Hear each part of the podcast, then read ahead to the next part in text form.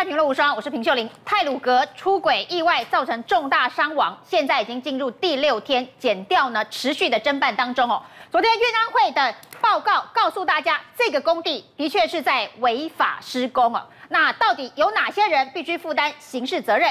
今天呢，检察官带着这个李义祥在事发之后所打第一通电话给监工欧高，那欧高到底知道什么，又扮演什么样的角色？今天检察官带着欧高回到工地现场，重新模拟当时所发生的状况，并且进行侦讯。坐在黑色轿车的后座上，拿着水瓶的是绰号欧搞的男子，他是李义祥的协力厂商，不断往右边看，看似试图避开镜头。为什么被带回来？要不要讲一下？是带你来重回案发经过的吗？他在泰鲁格号事故当天也出现在现场，从行车记录器画面，救护车大约在十点五十二分抵达，可以看到十一点十二分，李一祥跟欧高站在附近，不是聊天就是在吃槟榔，宛如没有关联的路人甲。泰鲁格号列车意外发生后，欧高曾经被问到是不是跟李一祥交情好，二三十年的合作伙伴了。你你们有互相有股份吗？没有啦，那股份我我做某某部分有那股份，协议厂商啊。其实呢，警方哦就带他重回现场，但是呢，并没有下到这个铁轨旁边哦，而是在中间的工地哦，疑似是要带他回来模拟现场来还原当天的状况到底是怎么一回事。因为呢，其实事发之后，李一祥第一个联络的就是他，就是黑猴，也因此呢，其实他也是非常关键的人物之一。所以呢，检警呢这次呢特地带他重回现场，要来理清。当天到底发生什么事情？虽然欧高澄清过，他只是协力厂商，只是李一祥打电话后没多久，他就到现场。如今泰鲁格事故第六天上午十一点多，警方带着他重新回到清水隧道附近，疑似是想要模拟当时情况，恐怕他也跟案情脱离不了关系。多恩新闻在花莲的综合报道。当然，除了欧高之外哦，检察官今天要拘提的人，还有跟李义祥一起开着货车。把废轮胎载到工地的那一个穿着白衣服的人哦，根据爆料呢，他是李义祥公司里头的非法的外籍移工。那现在到底要如何的拘提？另外呢，交通部长林佳龙今天到立法院去接受备询哦。昨天他还在花莲事故的现场，今天在立法院里头，他再度的哽咽道歉，并且证实呢，他已经提出了书面辞呈。将为四月二号台铁泰鲁格号列车出轨重大交通事故不幸罹难的人员默哀一分钟。专案报告之前，先默哀一分钟。泰鲁格四零八车次酿成五十死两百一十七人受伤。交通部长林佳龙也坦言，已经向府院正式提出书面辞呈。您提出了什么辞呈？口头辞呈还是书面辞呈？书面辞呈。什么时候提出的？啊，昨天。昨天向谁提出？苏院长受访时一度哽咽，台铁七十年来最严重的死伤事故，一大早国民党更是动员多名立委，要求苏贞昌和林佳龙都要下台负责。立委洪孟楷也拿出工程设计图，指出两年前明明相关工程发包都已经出来，当中也要求要设计安全防护，为何现场至今却没有任何措施？交通部已经编列了安全防护的预算，为什么？明明有这一条预算，但是却可以放任工地没有做安全维护措施。部长，你有看过这份资料吗？呃，没有。我们设了护栏，你觉得这个护栏能够挡住这个工程车的滑落吗？呃。应该是没没有办法，也没有办法。只是外界也质疑，台铁前局长从一月退休至今，始终都是代理局长负责。也传出是因为林佳龙和苏贞昌之间因为派系斗争，才让人选空缺了三个多月。没有派系斗争，没有派系斗争，纯粹希望为台北找一个最好的局长。这个人真的不好找。不止在野党，就连台东县民进党立委刘正豪也忍不住落下男儿泪。过过去。国民党真的是愧对台东啊，但是现在我们身为执政党，我们就要全部的担负啊！从普悠玛到泰鲁格事件，台铁多年问题，蔡政府难辞其咎，得加快改革脚步，对症下药，替花东人回家的漫漫长路严谨把关。而第二今天节目来宾，资深媒体人黄伟汉，主持人好，观众朋友大家好。民进党立委洪孟楷，大家好。民进党立委高嘉瑜，大家好。资深媒体人尚一夫，大家好。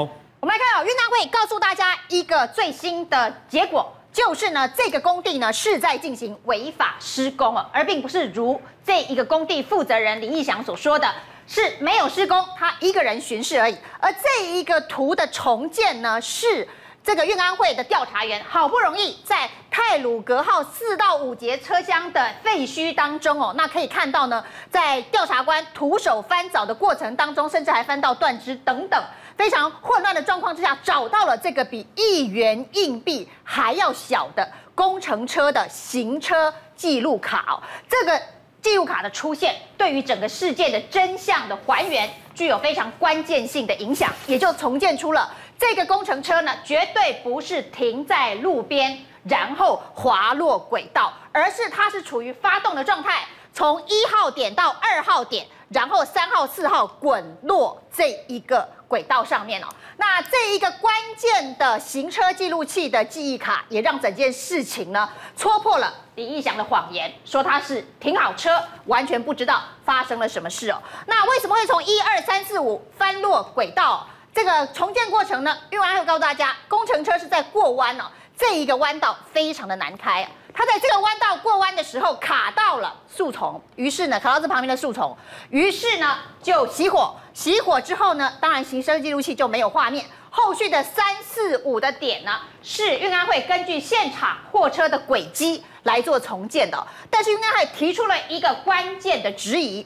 他说呢，在二号点已经熄火了之后，到底这一个货车为什么会出现在三号点、四号点呢？那这个部分它留下的伏笔是告诉大家说，在这个位置上面有非常多台怪手，现场有好几台怪手，所以到底是什么样子的力量让货车从二号点移到三号点，在没有启动引擎的状态之下，是不是有怪手？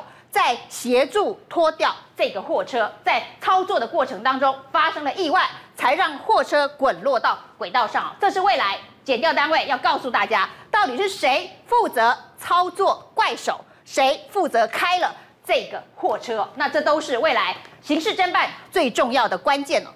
那另外呢，李义祥的财产现在已经被。台铁给扣押了，台铁执行假扣押，发现李义祥的义祥工程社东兴营造总共有三点七六亿的财产扣押。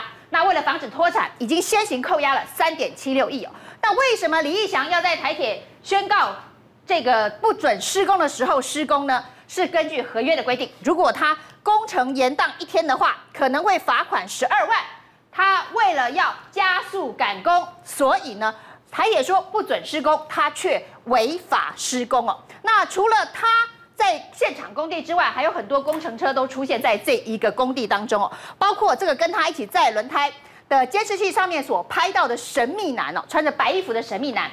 理想公司的员工爆料，这个男子是李义祥聘请低薪违法的东南亚移工哦。事发之后，这名移工已经离奇的逃离公司了。现在剪掉要拘提。这位神秘的男子哦，整件事情告诉大家，这个事情李义祥从头到尾在说谎，在违法施工。不过大家还是要问哦，李义祥违法施工，大家从这个监视器上面看到了，但是台铁感觉是浑然不知啊，因为在事发之后，大家问说有没有施工，台铁是相信李义祥的说法，当天没有施工哦，所以才会后续的调查的方向会有完全不同的结果。其实昨天运安会的那个呃记者会说明哦。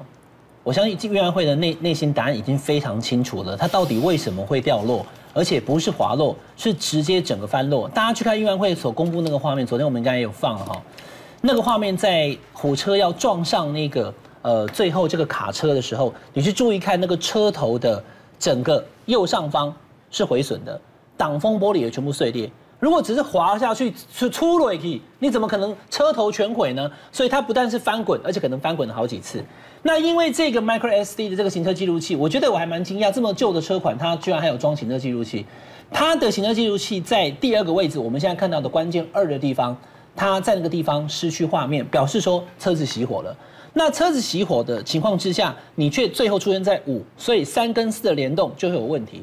昨天运安会的最关键的不是一二三四五，我所看最关键就是上面没有标示的三的位置旁边的那一个怪手形式图，所以显然它已经。认为就是怪手去帮助那个已经卡住树丛的这一台工程车，然后要让它离开那个卡住树丛的状态，但是在搬运的过程当中，不慎将它翻进了那个最后滚下来的地方，而且还不只是翻，它是翻好几次，让挡风玻璃跟整个车体都毁损，没有办法移动的情况之下，九点二十七分掉落，九点二十八分撞上，五十条人命就这样没了。那这个过程当中，其实昨天记者想要去追问，就是不是建构这么完整，确定就是怪手把它翻下去的？那他说这已经涉及了刑事案情的调查，所以就不说。可是你从这张图看得出来，就是这么一回事。林义祥从头到尾都在说谎，他说他没有施工，明明就在施工，因为之后一天要被罚十二万。那个轮胎就是我们三跟四上面那个地方黑黑的，那些都是在在在存放轮胎的，是他要完成工程的最后步骤。可是有一个运安会的委员叫李刚哈，他有回到现场去，他说。回到现场之后，连大概五六公尺长的警备车要过这个法夹弯，都会发生三种状况：会打滑、会卡住、会回不过过过来几盖。那这个工程车实际长度有多少？十公尺，所以它自然当然会有问题。你这段期间施工，你每一次这样进进出出都要这样回了好几次，下面都是每天都在跑哎。你所以，所以他已经是在在多么的危险边缘在施施施做这个工程，这么长的时间以来，其实完全没有去从上面的监造单位去督导说你不能这样做工程，因为整个工程的过程包含怪手跟工程车还有其他人的车辆跟人员都离轨道太近，没有防护，这是绝对不可以的。但是它却发生了，就是这件事情最扯的地方。对，没有防护哦，大家会觉得说，如果你这个是一个每天施工都可能会做的动作的话，你今天只是因为你刚好滑下来。那也许你不是今天滑下来，可能是明天，可能是后天，你每一次的施工都有一样的风险。可是他已经施工了将近两年，没有人在管这件事情哦。那为什么这件事情会被发现呢？就是呢，他在不该施工的时间还违法施工哦，是因为苏花公路上面有监视器。我们可以看到这是苏花公路上面哦，那他的监视器拍到了，这个是第一个他拍到的时间点，工程车进入了工地哦，在这个地方，那九。八点四十九分五十九秒的时候，他进入了工地。然后呢，告诉，因为还有告诉大家，除了他进入工地，工程车进入工地之外，在九点二十到九点二十五分，后来还有其他车辆跟着李义祥的工程车一起也进入了这个工地。这都是苏花公路上面的监视器所看到的。然后呢，接下来他看到的是突然冒起的很大的烟尘哦，这个时间点就是工程车翻落山谷撞上。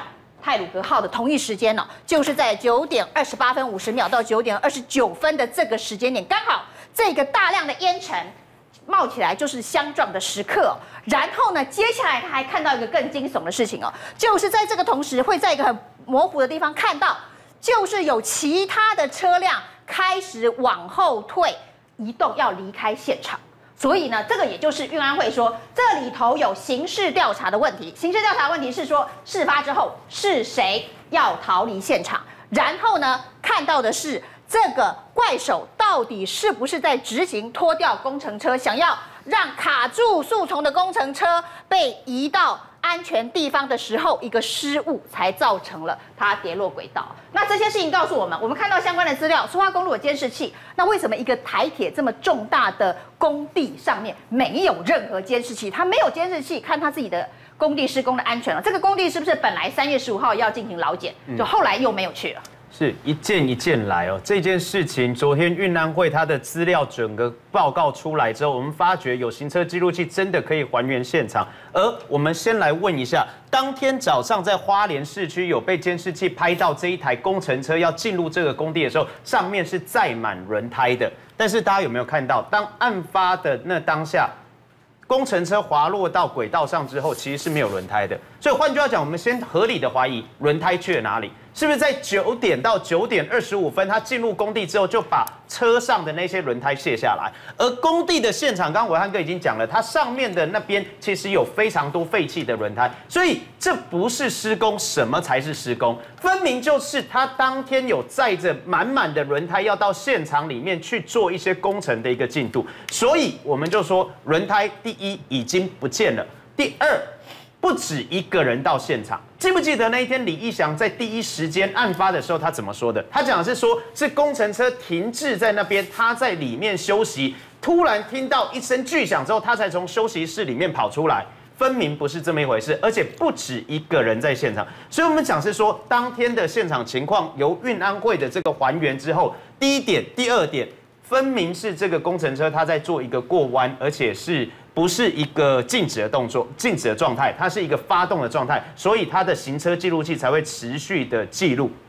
好，我们现在要说，李义祥他在第一时间讲了那么多的谎言，但是台铁比较离谱的是，直到了三天之后，当天在连假结束前的那一天下午的记者会，台铁都还讲错。都还误以为说现场有联合大地的人员，后来是联合大地的人员出来讲说绝对没有，台铁在晚上才更正，所以我们就说事发过了三天，台铁怎么还会后知后觉到说不清楚这个整个工地到底发生了什么事情，在做什么样的状况？而且不要忘记，刚刚秀玲姐也特别提到，去年的六月，其实这个工程已经要完工了。其第一次这个工程的工期是去年六月完工，因为展延一次到今年的一月二十号，再展延第二次到今年的三月十五号，展延第三次到今年的四月二十六号。所以这个工程已经是展延三次的工程，四月二十六号完工。如果说四月二十六号再没有办法做完的话，一天要开罚，现在计算出来是十二万。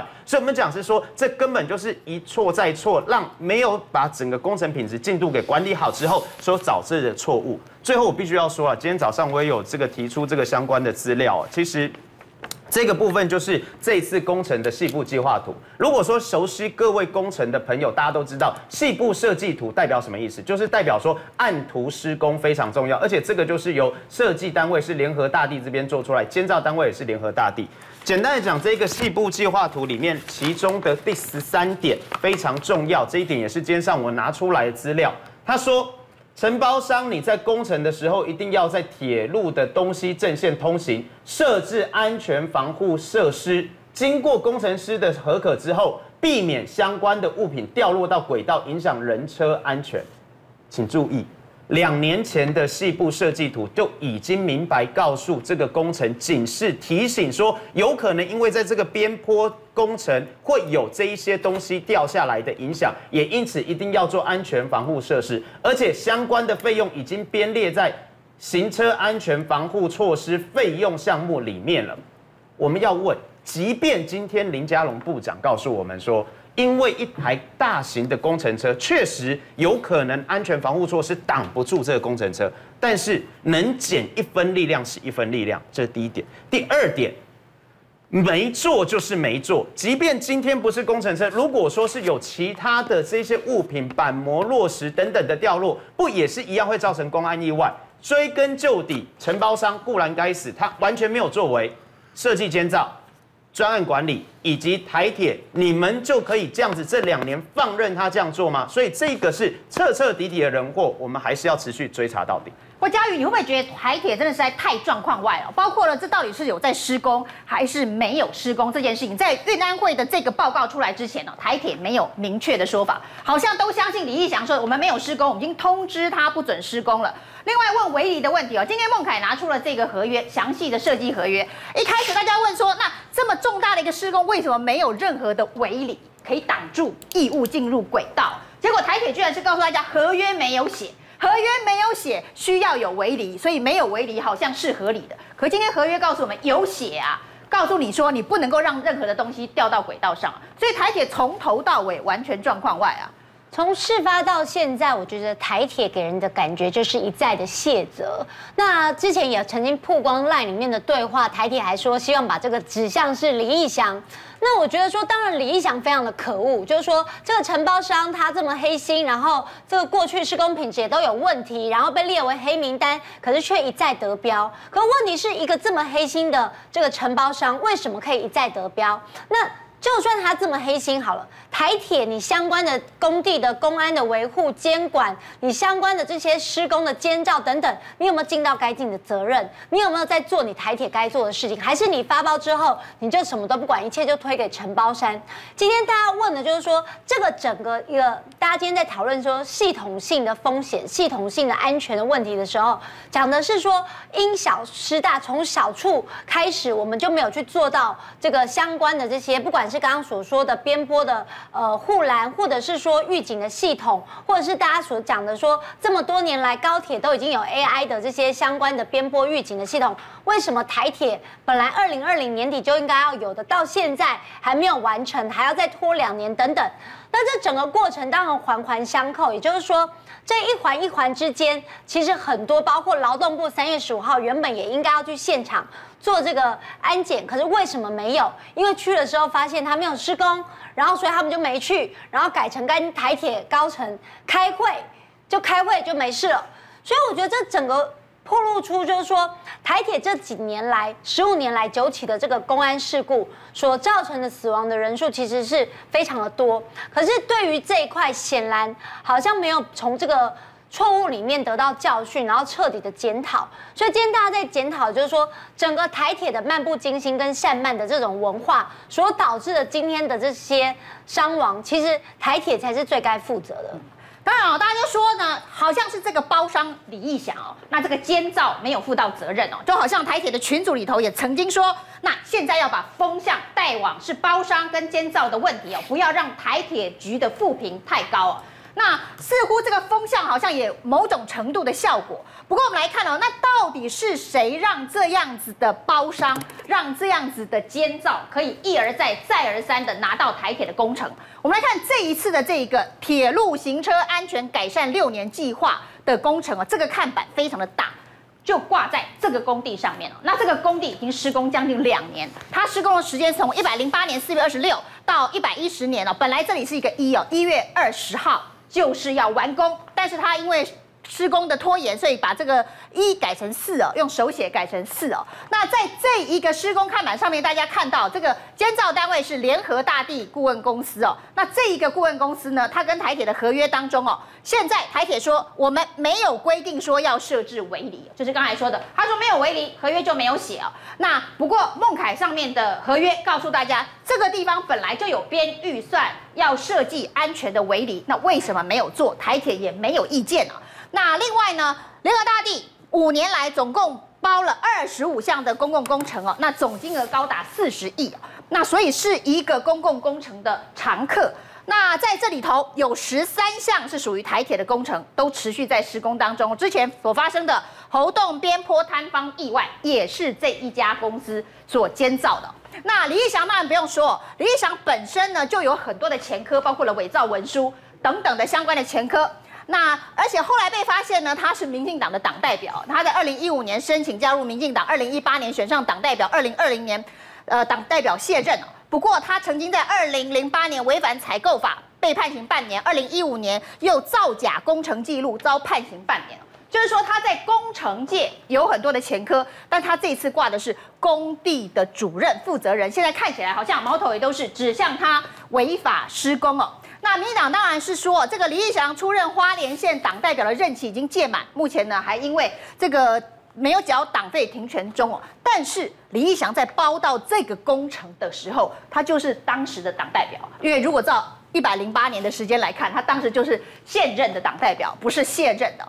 那当然呢，这里头还有一个所谓的东兴营造，这个甲级营造公司，李义祥似乎是用这一个营造公司的甲级牌来标价这个工程哦。那这个东兴营造当然它的背景也是非常的雄厚。这个李正浩是爆料说，他跟傅崐萁、徐正月关系都很好，有很多的政府标案的这一个呃机会哦。那花莲县政府说要对李正浩有加重诽谤罪申告，那但是。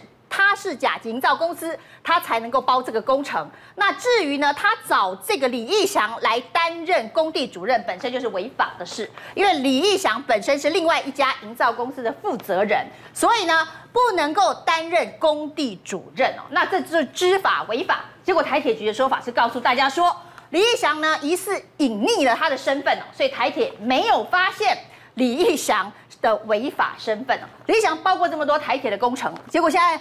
台铁说他们被李义祥骗了，他没有资格，可是他隐匿了他的身份。相公，你觉得这样说法合理吗？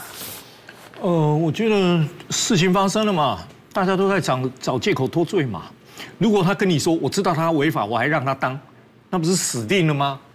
所以我觉得大概都托辞吧，因为义祥营造已经不是第一次包台铁的工程吧，也不是包第一次包花莲有关的工程吧。而且我觉得很奇怪一件事，就是当事情发生的时候，立委啦、一些人呐，去 Google、去台湾采购网什么都可以查得出来的事情，交通部查不出来。台铁查不出来。台铁不要忘记一件事啊，你是你是招标工程机关哎，然后你说你也查不出来，你被骗了。这个被骗有一种原因就是我托词嘛，那大家都可以知道，Google 出来或是到什么网去查得出来伪造记录或是什么什么都查得出来，就你台铁查不出来，那我也没办法啦，那我只能说。台铁，你这个机构真的真的是拿人命在开玩笑了，我还能说什么？我所以我觉得这是托辞啦，我觉得这完全是托辞。那至于你看，今天有媒体还报了嘛？就易翔林易翔以前的员工，林姓员工嘛。说他在五年前的时候跟林义祥去做了花莲和平段的工程嘛，不是偷工减料嘛？现在爆出来说偷工减料，应该有三百支，呃，三米的铆钉应该打进去，他既然就是用了一米五，啊，那偷工减料，那我现在就是说继续查吧，查下去吧，因为毕竟也是台铁的工程吧，你好歹查一查吧，打打掉看看是不是偷工减料吧，该办的就办一办吧，我觉得。现阶段不要再去多说什么托辞，然后那个那个那个运安会我也要讲一下，他那一天开记者会重重塑有没有？我觉得你专业，我尊重你了，我专业，我尊重你，而且重塑上面你们有所谓的行车记录器，可以去判读很多事情，但是拜托，千万不要告诉人民，这个人车子熄火以后，人民会做呃人会怎么样？请大家这个有很大的想象空间。运安会，你是专业，如果你不能讲的事情，你就不要讲这些话。专业机构告诉你说这些事情，人民自己想象。那我反过来，那你就不要开记者会告诉我们这些嘛。你你你动不动就叫人民自己想象。哎，你是运安会，当初成立运安会扩大的时候，要你中立专业，能讲就讲，不能讲就不要讲，不然就说在调查中，拜托不要跟我们人民说。你们可以自己想象，那运安会你到底要告诉我什么？所以我跟你想的可能结果不一样，那到底谁对？你运安会是专业机构，拜托，如果不能讲的是，不要用这种语言告诉人民。我听到这个话，我是非常反感，因为你是专业，你不能把专业的问题丢给人民去想象。当然，我也肯定运安会花这么大的努力去做成这样一个结构，让人民对事件的发展也比较能够清楚了。但是，我觉得检察检调单位也好，我是主张啦，检调单位现阶段你们去考虑一下啦，对于泰鲁格案列为本案去调查整个泰鲁格案事故的整个还原，还原的整个面貌。另外。这些公司是否有违反借牌等等？还有过去的工程，已经有人说过去的工程都有。减掉单位你就把它这几家公司列为另案，好好查一查，他们是怎么拿到这些工程的？这里面是不是也跟交通部台铁里面的人员是不是有什么关系等等？我觉得那个另案再查清楚，但是现阶段先以本案查查清楚。再来查另外的案子，搞清楚我们的台铁的招标案是不是真的问题很多？这个要厘清，因为台铁关系什么？大众公共运输关系人民的生命。检察官，拜托你就主动一点，把它分案出去。去对其他的案子仔细调查，这个部分可能是要黑金组来查哦。不过呢，这件事情告诉大家说，李义祥他违反担任工地主任相关法律规定，合约上有围篱，结果没有设围篱。还有呢，李义祥现在呢雇佣了非法移工，甚至还有爆料，他以前所做的工程都在偷工减料。这件事情台铁都不知道吗？为什么一而再，再而三要把工程包给他？而且这个工程是已经将近百分之九十九完成。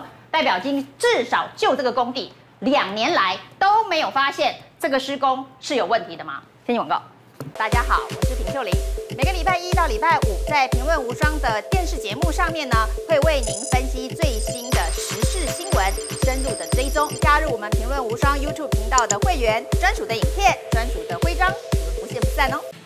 长林佳龙已经宣布啊，为太鲁阁号事件他请辞。前两天是口头请辞，他今天早上呢证实他已经递出了书面的辞呈。到底苏贞昌什么时候会批这一张辞呈哦？那另外呢，今天他在立法院里头进行备询哦，专案报告当中呢，当然立委轮番的质询林佳龙有关于这个事件哦。对于这个事件提供给立法委员的报告只有两页，很多立委也不满哦。立委这郑丽文就说，这根本就是一个卸责报告。他提出了另外的问题要问林佳龙，为什么呢？台铁发生这么重大的事故，但是台铁居然已经三个月没有局长啊？那三个月没有局长，为什么没有办法补？一直要代理哦？郑丽文问说，他明明就是申请退休，申请退休又不是突然发生了变故，为什么早就知道要走却不换局长？这到底是怎么回事哦？问他说，你到底有没有送？新的台铁局的局长人事给行政院核定哦，这个问题居然林佳龙答不出来，他没有办法回答，他到底有送还是没有送哦？那然后呢？这里问他问他说，那是行政院不满意你送的人选打回票吗？这个他也回答不出来，所以他到底有送还是没有送？现在居然是一个谜，就是说三个月没有台铁局局长，到底是什么状况？那另外呢，我们可以看到他问的，大家都在问。台铁之前发生普悠马号事件之后呢，台铁进行了一个总体检的专案会议，提升到行政院的层级。那这个会议，林佳龙到底有没有参加？到底知不知道？结果呢，林佳龙回答说，他曾经参加过这一个总体检会议的最后一次会议哦，就是说他上任之后第一个礼拜。他去参加了这个会议，参加完这个会议就结束了，就没有这个会议了。那他说呢，最后一次会议就是有一个总体检报告，但这个报告呢，行政院没有审定哦，没有审核，没有核定，是由交通部自己上网公告的。那郑丽文问他说，那有关于这个会议的内容，你们交通部到底有没有落实啊？他说呢，这个小组是行政院成立的，交通部只是参与者之一哦，所以呢，不是交通部所写的体检报告。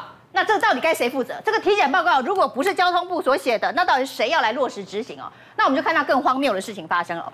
这个体检报告内容呢，昨天苏文昌一直是行政院层级的报告，苏文昌就说，我们这个台铁总体检报告已经完成了，在三天之后就通函各部会去执行，所以写了一个报告发给各部会去执行。然后呢，他告诉大家说，一百四十四项已经执行完毕，解除列管。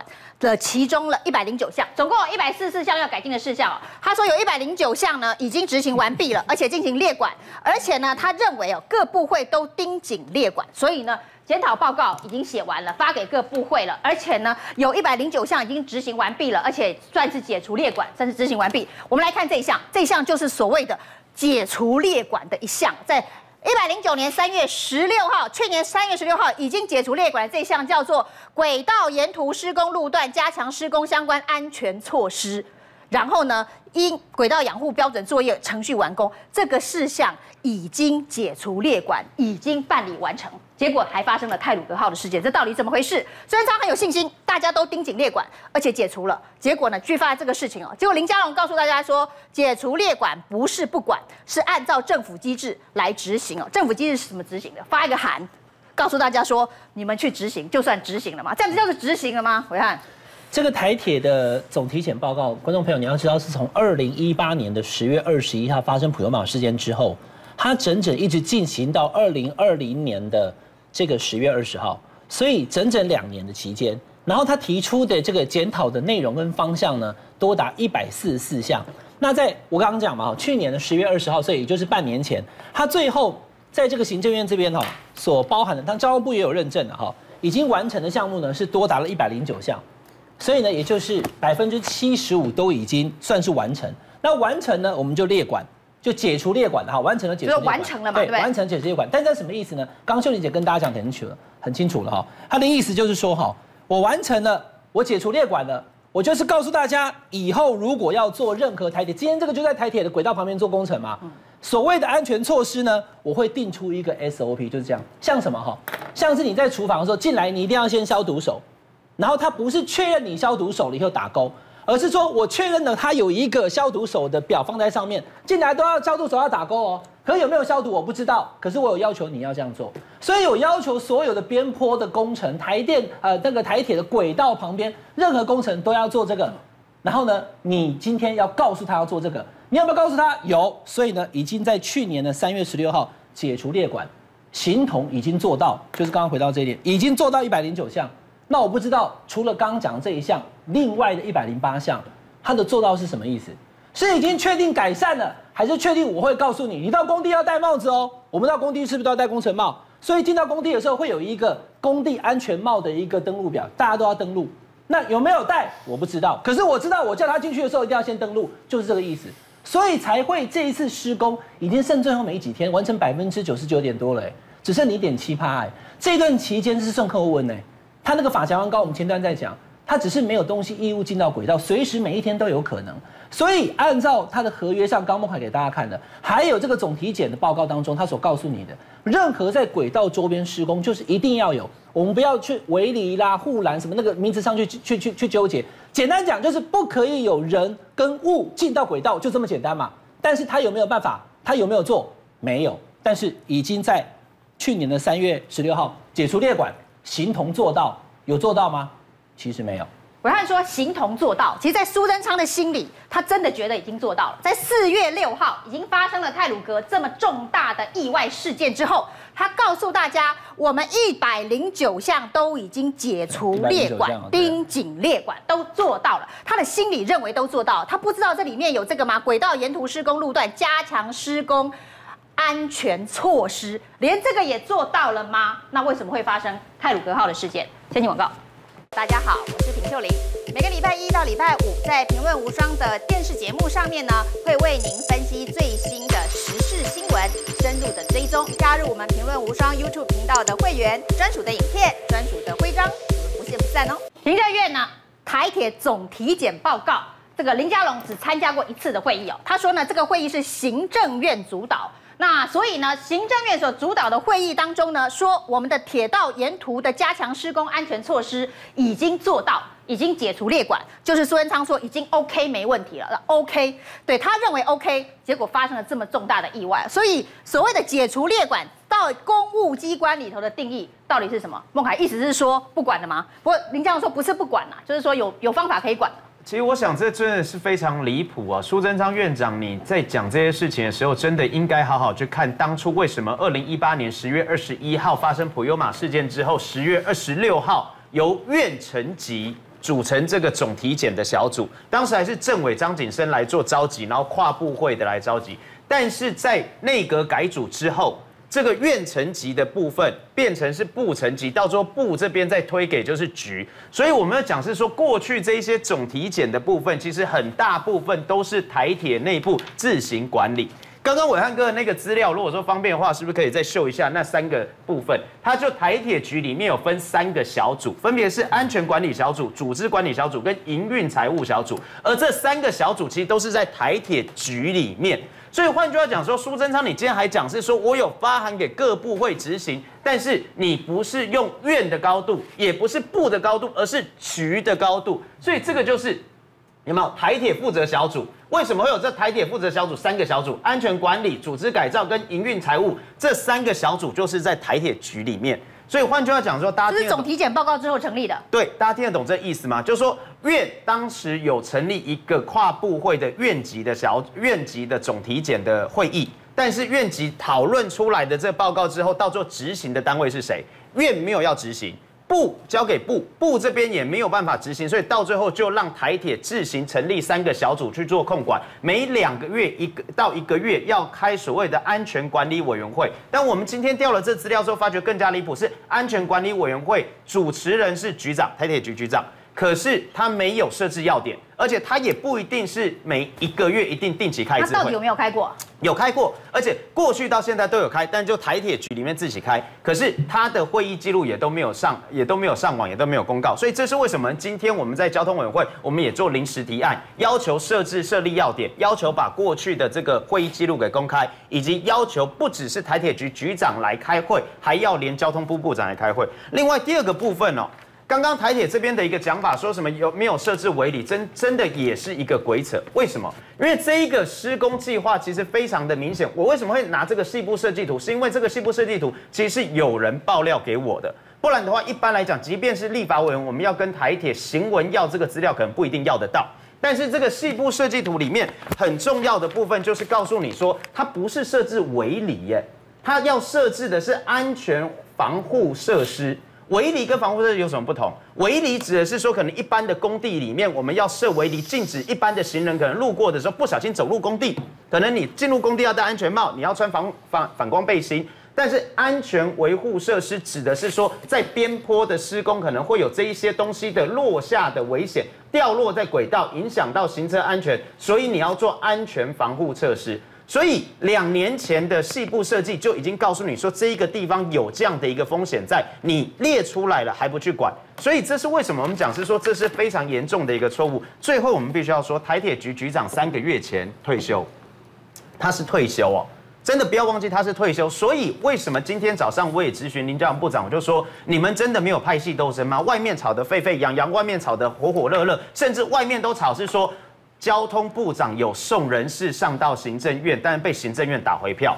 那今天即便是林佳龙部长，他可能有很多内幕、很多内情，他不方便说。可是我们要这样问，如果说台铁局真的我要动摇了。台铁局局长真的没那么重要的话，那这样子这个单位真的可以废了算了。那他用一个次长代理了三个月，难道不会让上到下这边螺丝都松了？因为没有这样的一个人事安排吗？所以我们还是要再追，是说到底是什么原因，是谁延宕了，让台铁局三个月没有局长？而这样的一个背后，难道苏贞昌院长你不应该负责任吗？我林佳龙不敢回答这个问题哦，上公到底为什么？林佳龙到底有没有送台铁局局长的人事给苏贞昌，被苏贞昌打回票？我觉得一件事，从呃两个立委前后问他，第一个是支支吾吾，第二个说有，那到底有没有？我觉得林佳龙你就大胆讲出来了吧，书面辞呈都辞了，该负的责任你该负哪些责任你就负，不该负哪些责任是。院里面对人事有挑剔，一直有意见，一直不核定，然后你就一直送，他就一直否决，那行政院负责任。如果你送了一次被否决，你就不送了，那交通部要不要负责任？所以送你还要看你是怎么送的，然后打回票，第一次完了以后就说好了，那打完回票我就不送了，还是打完回票我继续送，你一直打回票，这个责任隶属那个归属就会有不同的。不同的问题哦，我觉得到底有没有送？我觉得应该是送了一次被打回票就没送了吧，所以才会前面有支支吾吾，后面说我有送，那可能送被打完回票到现阶段为止很长的时间没送。我想问你的意思就是说，为什么三个月没有台铁局长这件事是苏贞昌要负责任哦？我说照你刚才这个，如果说我一直送你一直不满意，你一直打回票。我送了二十次都被你打回票，那谁要负责？那我送一次被打回票，我就不送了。三个月之内我都不送了，那谁要负责？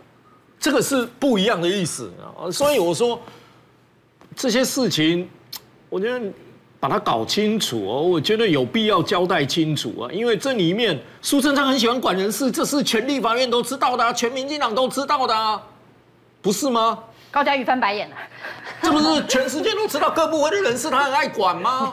那到底这件事情怎么样？苏贞昌也出来讲一下啊！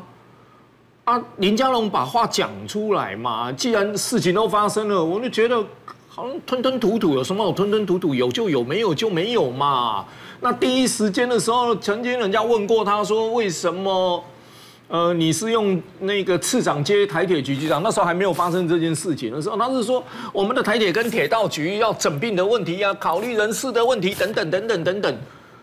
如果第一时间你的回答是这样，那三个月后整并的结果到底是什么？所以三个月铁道局归铁道局，台铁局归台铁局，还是各自运作？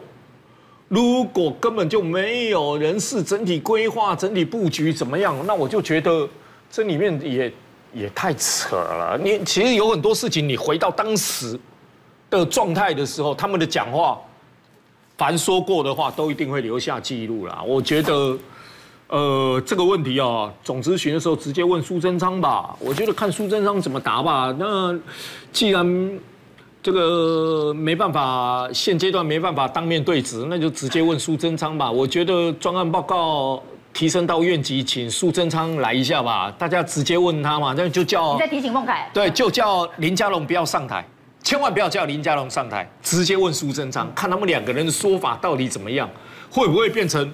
林义祥跟检察官之间的对话，不过我看这件事情到底是不是林佳龙该负责？这件事要厘清的就是所谓的台铁总体检报告。大家都认为普悠马号事件哦，已经有十八条人命哦，因为这个意外而丧生了。这个总体检报告，大家对它有非常高的期待。现在呢，告诉我们说一百零九项都做完了，都同意列管了，所以呢，应该都没问题了。结果又发生了这么大的一个意外哦，所以这件事情没做好，才导致现在的意外。而这件事情没做好是谁的责任？是林佳龙的责任吗？还是苏贞昌的责任呢？因为这一个总体检报告的小组是成立在行政院。今天呢，林佳龙还说，我们交通部只是参与啊，主要是行政院主导。但行政院主导到底做了什么？那我们可以看到呢，总共三百二十七页的体检报告当中，里头就提到了要设置边坡监测系统二十五处哦。那就是如果这次有边坡监测系统的话，就可以监测到有货车掉到铁轨上，通知司机员不要撞上。如果所谓的二零二零年就一可以完工的监测系统有完工，就不会发生今天的悲剧哦。另外一个更离谱的事情，今天林俊宪质询林佳龙说，我们现在哦已经延档了，已经延两年了，要说到二零二二年才能做。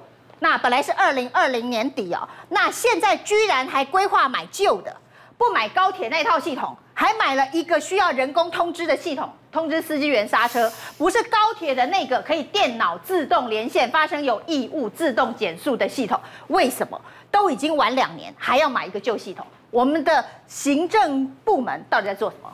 其实今天很多人拿台铁跟高铁来做比较，就是说同样的一套系统，人家高铁比你快，而且比你好，为什么你台铁都做不到？那你台铁到底问题出在哪里？原本二零二零该做到的事情，你不仅延后两年，而且还问题一大堆，甚至有人提到说，这个李义祥是不是借牌去现场施做这个事情？难道你台铁都没有发现吗？依照这个相关的。作业高铁是要去现场确认，但台铁是书面审查就好，所以这过程中你会发现说，台铁很多在管理上。或者是在这些安全维护上，你会发现说它还是非常的落后，而且它没有去落实的地方。刚刚讲的这些体检等等的这些问题，大家都知道问题在哪里，也都把问题告诉台铁了，体检报告都出来了。问题是体检报告不是书面写一写，书面的制式 SOP 告诉我说该怎么做，但实际上都没有人去执行。那谁来监督？谁去执行？这个就是一个非常重要的一个执行力的问题。那当然过。去我们都认为说，苏贞昌院长他是非常在意这个部分的，就有很多人说他是酷吏，他很在意执行力。你的底下的官员，他其实都是盯得非常紧。可为什么今天发生这个疏失，院长要不要负责，或是部长要不要负责？当然，我觉得民进党整体我们所有人都应该要负责，绝对不会分说院长、部长什么，立法委员每个人都应该对这件事情都是有责任的，因为发生这件事情，每个人都有监督或者是执行等等的这些问题。但是就是说，台铁长期来的文化问题，或者是我们长期来的便宜形式的问题，绝对不是只存在于台铁，而是所有的公家机关长期来，大家会质疑说有没有官商勾结，有没有便宜形式、利益输送，这整个共犯结构到底有多大等等，怎么样彻底的去检讨，能够从这一次痛定思痛。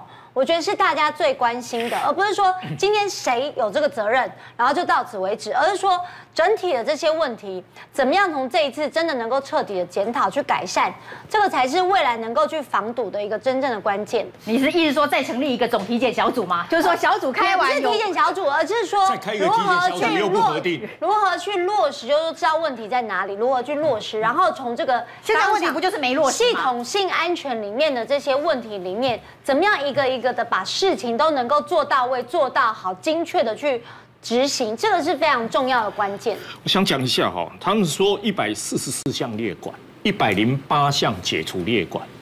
列管的意思是什么？就是我要加强。